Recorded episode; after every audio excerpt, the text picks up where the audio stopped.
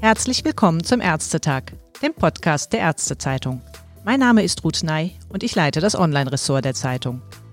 Das Bayerische Oberste Landesgericht hat im November in einem Revisionsverfahren ein maßgebliches Urteil zur künstlichen Befruchtung mit einer Eizellspende gefällt. Konkret ging es dabei um das Einsetzen von gespendeten Eizellen im sogenannten Vorkernstadium, bei denen zwar ein Spermium eingedrungen ist, aber noch keine Zellteilung stattgefunden hat. Das Gericht sah darin einen Verstoß gegen das Embryonenschutzgesetz. Denn die Richter werteten die Eizellen als noch unbefruchtet. Und genau eine solche reine Eizellspende ist in Deutschland nun mal verboten. Der Deutsche Ärztinnenbund reagierte enttäuscht auf das Urteil und forderte eine neue zeitgemäße Regelung für Fragen der Reproduktionsmedizin. Was an diesem Urteil konkret kritisiert wird und welche Änderungen am bestehenden Embryonenschutzgesetz, das es schon seit 1990 gibt, nötig wären, das möchte ich heute im Gespräch mit Dr. Gabriele Dubois erörtern. Sie ist Humangenetikerin und Vorsitzende im Ethikausschuss im Deutschen Ärztinnenbund sowie Vorsitzende der gemeinsamen Ethikkommission zur Präimplantationsdiagnostik der Länder Baden-Württemberg, Hessen, Rheinland-Pfalz, Saarland, Sachsen und Thüringen. Und damit ein herzliches Hallo, Frau Dr. Dubois. Hallo, Frau Ney. Sie haben in der Stellungnahme des Ärztinnenbundes sich ziemlich eindeutig zu diesem Urteil aus München geäußert, dass das nicht mehr zeitgemäß ist, so urteilen zu müssen. Was genau stört Sie am Urteil und auch am bestehenden Embryonenschutzgesetz? Dass Sie sagen, nach 30 Jahren ist es jetzt wirklich mal Zeit, dass sich da etwas ändert. Die Embryonenspende ist im Embryonenschutzgesetz überhaupt nicht geregelt. Und diese Möglichkeit, Paaren, die schon lange Kinderwunsch haben und es nicht schaffen, doch noch zu einem Kind zu verhelfen, das wäre einfach eine positive Lösung in Fällen von übrig gebliebenen Eizellen. Ich finde, das ist eine positive Möglichkeit, mit diesen überzähligen Eizellen umzugehen. Und das haben diese Richter einfach nicht gewürdigt. Man will ja dem Embryo damit gar nicht schaden. Und wir haben ein Embryonenschutzgesetz. Die Richter haben sich da jetzt sehr, sehr auf juristische Sachen zurückgezogen, die eigentlich die Situation für den Embryo verschlechtern, weil diese noch nicht zu Ende befruchteten Eizellen, die müssen jetzt verworfen werden. Für Hörer, die nicht so tief in dieser Materie drin sind, wo genau stammen denn diese Eizellen her? Und Sie sagten es, sie würden normalerweise sonst weggeworfen werden. Also das hat sich daraus ergeben. Im Embryonenschutzgesetz gab es die Vorgabe, man darf nur drei Eizellen befruchten und muss die befruchteten Eizellen dann alle der Frau einsetzen, um zu einer Schwangerschaft zu kommen. Das war 1990 wahrscheinlich der Stand der Dinge. Inzwischen weiß man, dass man da ja also viel mehr Möglichkeiten hat. Erstens ist dieses Entnehmen von Eizellen einer Frau ein komplizierter und auch gefährlicher Akt. Also die Eizellentnahme sollte einer Frau nicht unnötig oft zugemutet werden. Deswegen hat man versucht, die Eizellen, die man gewinnen konnte, besser noch aufzubewahren für weitere Versuche und nicht nur drei zu befruchten. Und da hat man eben die Samenzelle schon in die Eizelle eingebracht und sie dann eingefroren. Das gilt ja nur für einen bestimmten Teil der Frauen, die nicht schwanger werden können. Sie müssen keine eigenen Eizellen, keine funktionsfähigen Eizellen produzieren können, damit sie überhaupt in Frage kommen für diese Form der Eizellspende. Wie viele Frauen betrifft das denn oder wie viele Paare? Gibt es dazu Zahlen oder Erhebungen? Genaue Zahlen darüber gibt es, glaube ich, nicht. Es gibt ein Register, in dem die Reproduktionsbehandlungszyklen alle registriert werden, aber wie viele da erfolgreich sind und wie viele Frauen überhaupt nie zu einer Schwangerschaft kommen, das gibt es als Zahl so nicht. Aber also selbst mir in der genetischen Beratung kommen solche Fälle unter. Und vielleicht muss man auch sagen, dass das zahlenmäßig nicht wirklich ein sehr großes Problem sein dürfte, dass Paare ein genetisch fremdes Kind sozusagen annehmen wollen, austragen wollen und dann als Kind annehmen wollen. Das hat ja auch viele andere Facetten noch, die man sich da gut überlegen sollte. Aber nochmal zurück zu diesen Eizellen, die im imprägniert sind, so nennt sich das, dass also die Samenzelle schon eingefügt ist. Die sind eben tatsächlich noch keine Embryonen, deswegen deswegen darf man sie auch verwerfen. Und wenn sich so ein Embryo dann aber weiterentwickelt, das heißt, die beiden Kerne, mütterlicher und väterlicher Kern, verschmelzen und dann kommt eine Zellteilung, dann hat man zwei, dann hat man vier, dann hat man acht Zellen. Diese Embryonen, die wiederum sind geschützt, die darf man nicht einfach verwerfen und die darf man auch spenden. Da sind sich die Gerichte alle einig. Also geht es jetzt um die imprägnierten Eizellen, die aber mal zum Zwecke produziert wurden, dass man der Frau, von der die Eizelle stammt, die auch wieder einsetzen will, die dann aber nicht mehr gebraucht werden, weil diese Familie vielleicht jetzt genug Kinder hat und sagt, wir brauchen keine weiteren Behandlungen mehr. Ja, dann gibt es nur die Möglichkeit, dass die verworfen werden. Und wenn man da jetzt anderen Paaren, die das so weit ja nie gekommen sind, helfen kann, indem man ihnen ein Embryo spendet, dann finde ich, ist das eine gute Sache. Und da müssten auch vorher die Eltern, die eigentlichen Eltern, also von Eizelle und Samen, die würden auch erstmal zustimmen müssen und sagen, ja, ich gebe das frei für ein anderes Paar, ja, die das haben möchte. Also das kommt jetzt in diesem Urteil ja gar nicht zum Tragen. Erstens muss jemand bereit sein, sein genetisches Kind, also sein werdendes Kind, jemandem anderen zu spenden. Also das ist ja so, als wenn man ein Kind weggibt dann müssen die Empfängereltern bereit sein, ein genetisch fremdes Kind bei sich aufzunehmen. Das ist wie eine Adoption, also ein Kind, was keine Gene von der Mutter und von dem Vater hat. Allerdings, wenn die Frau das austrägt, dann ist ein bisschen die Epigenetik mit dabei. Also eine gewisse Verbindung zu diesem genetisch fremden Kind wird die austragende Mutter dann doch haben. Dann geht das natürlich weiter, wenn das Kind geboren ist wird es das irgendwann erfahren, dass es genetisch nicht zu seinen Eltern, die es aufziehen, gehört und will es dann vielleicht wissen, wer sind meine genetischen Eltern. Und das kann ja auch Geschwister haben. Das sind dann Vollgeschwister, weil das die Gene dieser anderen Eltern genauso bei diesen Geschwistern sind. Und welche Probleme können da auftreten?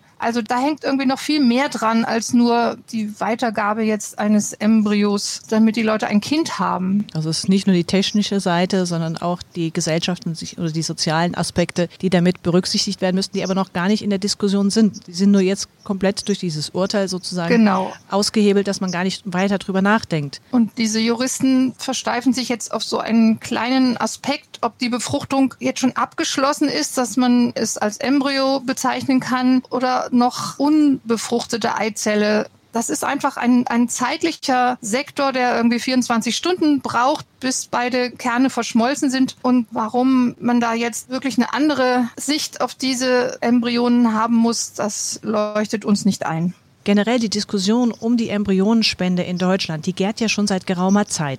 Es gab verschiedene Stellungnahmen von der Leopoldina, es gab jetzt von der Bundesärztekammer was. Auch der Deutsche Ethikrat hat sich 2016 ja. dafür ausgesprochen, die Embryonenspende und auch die Adoption gesetzlich zu regeln.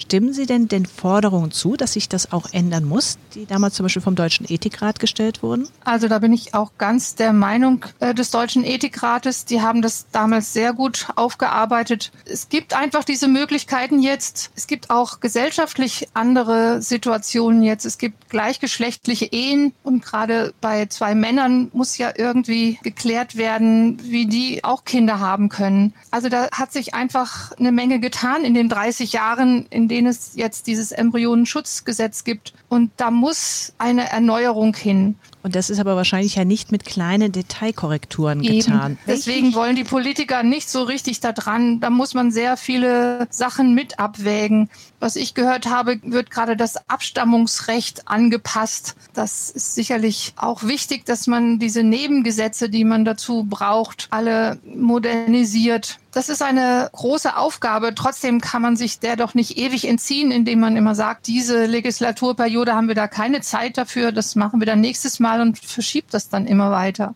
Also es ist eher, dass der Gesetzgeber gefordert wäre, mal einen klaren Standpunkt einzunehmen. Ja, und eine Lösung zu finden. Man hat auch mit der PID eine Lösung gefunden, mit der dann alle zurechtkommen. Also es gibt natürlich die Sorge, dass sowas kommerzialisiert wird, also dass Embryonen verkauft werden. Sowas darf eben nicht passieren. Dieser Verein Netzwerk Embryonenspende ist da sehr, sehr korrekt gewesen und vollkommen altruistisch haben die da diese Embryonen weitergegeben. Da ist kein Geld geflossen. Und das finde ich auch so tragisch. Die haben sich so Mühe gegeben, einen Verein zu gründen und sich Regeln aufzusetzen und haben sich auch Rechtsbeistand geholt und waren der Ansicht, dass sie da wirklich äh, auf dem legalen Weg sind. Und jetzt wird das alles auf so eine spitzfindige Art, finde ich, als kriminell eingestuft. Auch die Bundesärztekammer hat sich ja durchaus schon mal diesem Thema neues Fortpflanzungsmedizingesetz angenommen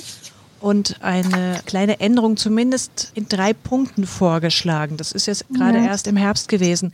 Wie stehen Sie denn zu, diesem Vorschlag dieser drei Punkte? Also das sind sicherlich die Hauptpunkte, in denen was geändert werden muss. Das eine war diese Dreierregel oder ist diese Dreierregel, die eigentlich jetzt in Deutschland auch gar nicht mehr so gehandhabt wird. Sehr wohl werden mehr Eizellen befruchtet und die erstmal in vitro eine Weile sich entwickeln lassen bis zum vierten, fünften Tag und dann setzt man nur die ein, die wirklich sich gut weiterentwickeln, damit die Chancen, dass es da wirklich zu einer Schwangerschaft kommt, einfach vergrößert werden.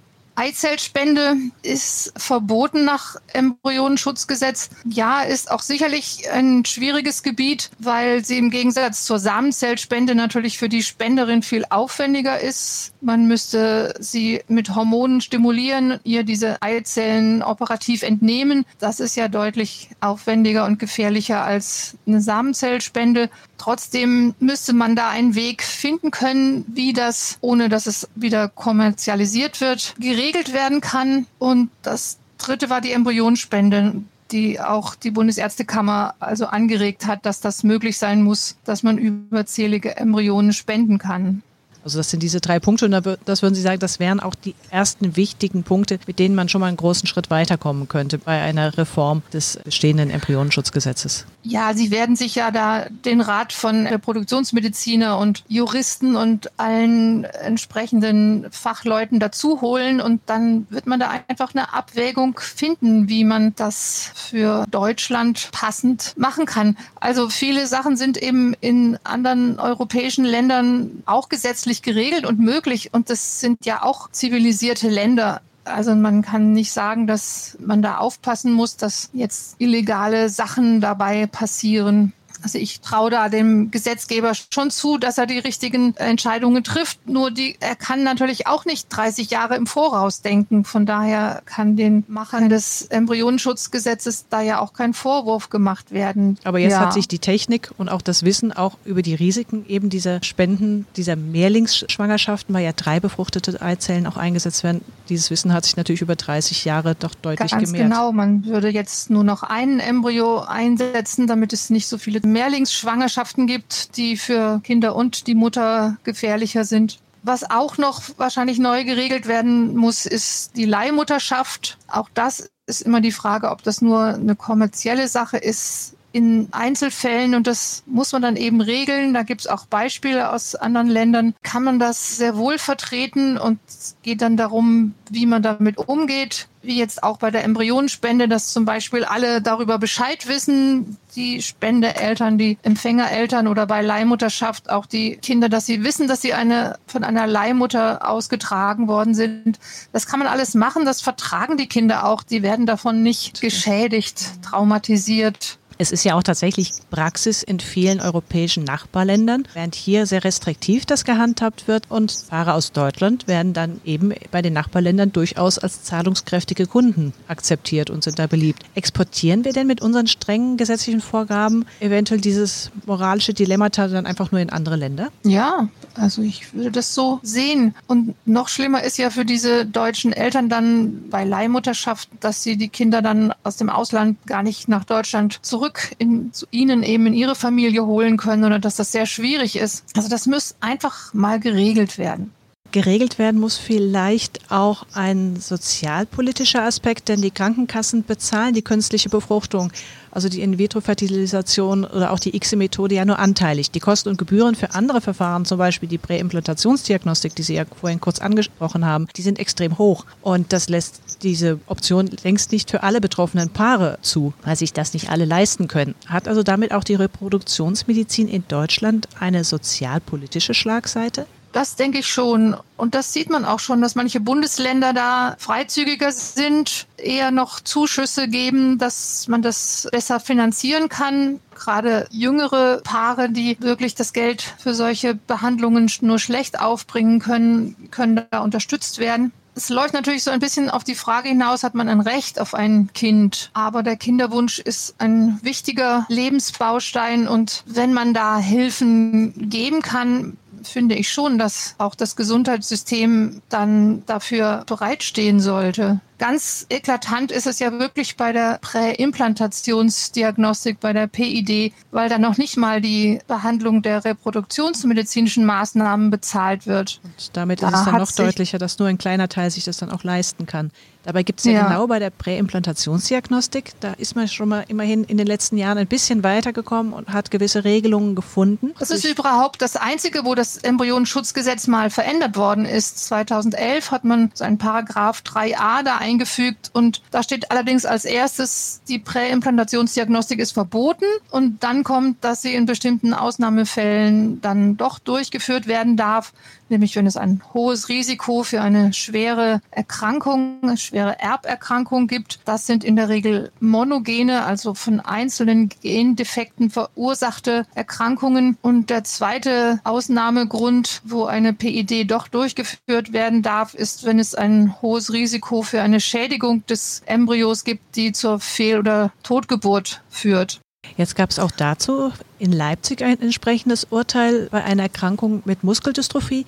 Hat das irgendetwas geändert? Ja, das sind vielleicht zwei Punkte. Das eine ist, wie beurteilt man die Schwere einer Erberkrankung? Da hat ein Gericht in Bayern geurteilt, es müsste mindestens die Schwere der Muskeldystrophie Duchenne sein. Das ist eine schwere Muskeldystrophie, wo die jungen Männer, die daran erkrankt sind, also in den 20er, 30er Jahren sterben. Das hat jetzt das Bundesverwaltungsgericht abgewiesen und hat gesagt, das kann man nicht nur auf diese Krankheitsschwere berufen, sondern man muss sowohl die medizinische Belastung sehen, also was für ähm, Auswirkungen ganz schwere Erkrankungen führen natürlich ganz früh zum Tode, aber auch eine chronische Belastung oder eine schwere Tumorbelastung oder eine neurologische Erkrankung sind einfach genauso schwerwiegend anzusehen und sie müssen im Einzelfall, also wenn eine Familie schon ein Kind hatte, das daran verstorben ist oder dass sie selber jetzt immer noch pflegen muss oder wenn diese Familie auch schon mal einen Schwangerschaftsabbruch gemacht hat, weil mhm. in der Schwangerschaft erkannt haben oder nachgewiesen haben, dass das Kind betroffen sein würde, dann darf man solche Fakten mitbewerten, um zu sehen, ob das Kind diese Familie eine schwerwiegende Belastung durch diese Erkrankung hat. Und da hat jetzt dieser Bundesverwaltungsgericht gesagt, dass, dass das eine schwere Erkrankung ist, die myotone Dystrophie, weil auch der Mann der beantragenden Frau betroffen war und weil das Risiko, dass ein Kind auch schwerer betroffen sein wird als der Vater, durchaus mit einberechnet werden muss. Was Neues daran ist, dass tatsächlich die Gerichte da einen Einfluss drauf haben auf diese Ethikkommission. Also sie können das doch noch mal extra beurteilen. Die Bayerische Ethikkommission für PID hat eben das Krankheitsbild nicht als schwer genug angesehen und das konnte jetzt das Bundesverwaltungsgericht aber ändern und sagen, das ist ein schweres Krankheitsbild. Was wir jetzt auch einmal erlebt haben, dass jemand, der in einer anderen Ethikkommission eine Absage auch bekommen hat, sich eben bei einer anderen PID-Ethikkommission in einem anderen Land beworben hat oder nochmal einen Antrag gestellt hat und das Krankheitsbild da nochmal vorgestellt hat. Und dann muss natürlich diese Ethikkommission entscheiden, wie sie die Lage einschätzt. Also das wäre auch ein Weg. Jetzt hat ja das Bundesverwaltungsgericht regelrecht in Auftrag gegeben, dass das geändert werden muss, dieses Urteil der Gibt da kein so ganz klares Schwarz-Weiß, keine klaren Abgrenzungen in solchen Ethikkommissionen. Also das war der Kompromiss. Mhm. Wenn man das jetzt erlaubt in besonderen Fällen, dann muss das im Einzelfall von einer Ethikkommission eben überprüft werden. Und da werden aber alle Fakten, die zu diesem Einzelfall eben wichtig sind, auch vorgetragen. Wir lassen uns da immer von den Eltern eine kleine Stellungnahme geben, warum sie das jetzt für sich für gerechtfertigt halten.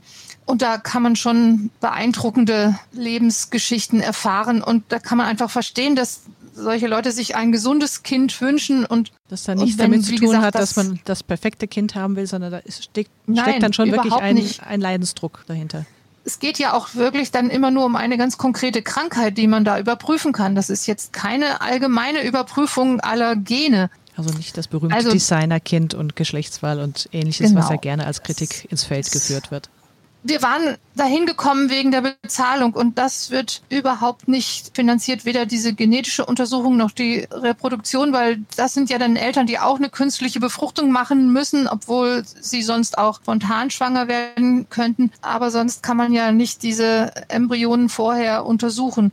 Und beides wird eben nicht bezahlt. Mit welchen Kosten müssen da Eltern etwa rechnen, damit man so eine Vorstellung also, hat?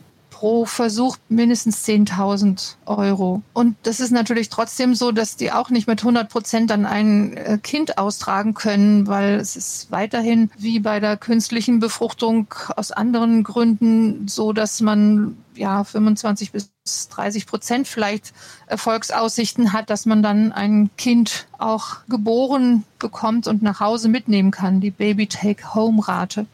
Also dass man durchaus auch zwei, drei Anläufe braucht. Eben. Und wir sind da ja natürlich noch in der Erfahrungsphase. Wie viele Leute machen das? Wie viele Leute machen das auch nochmal?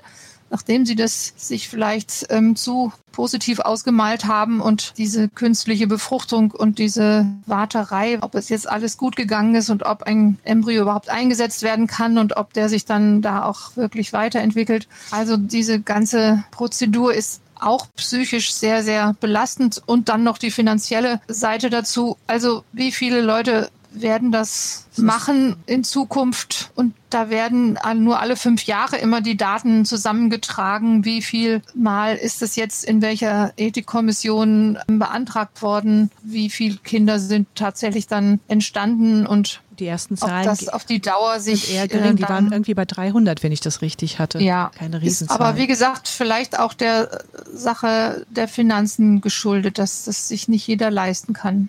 Wenn Sie einen Blick in die Zukunft wagen, Sie haben ja etliche Punkte angesprochen, die Sie gerne ändern würden. Können Sie sich vorstellen, dass sich eine Änderung tatsächlich in naher Zukunft jetzt ergibt, dass von unten so der Druck langsam wächst?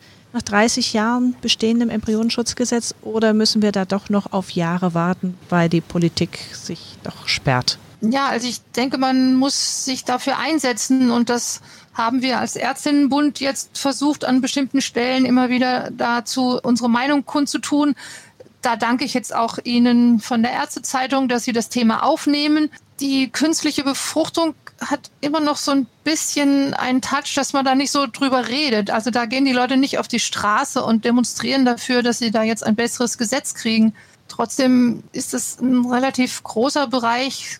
Gibt immerhin 130 Reproduktionszentren in Deutschland und die haben alle gut zu tun.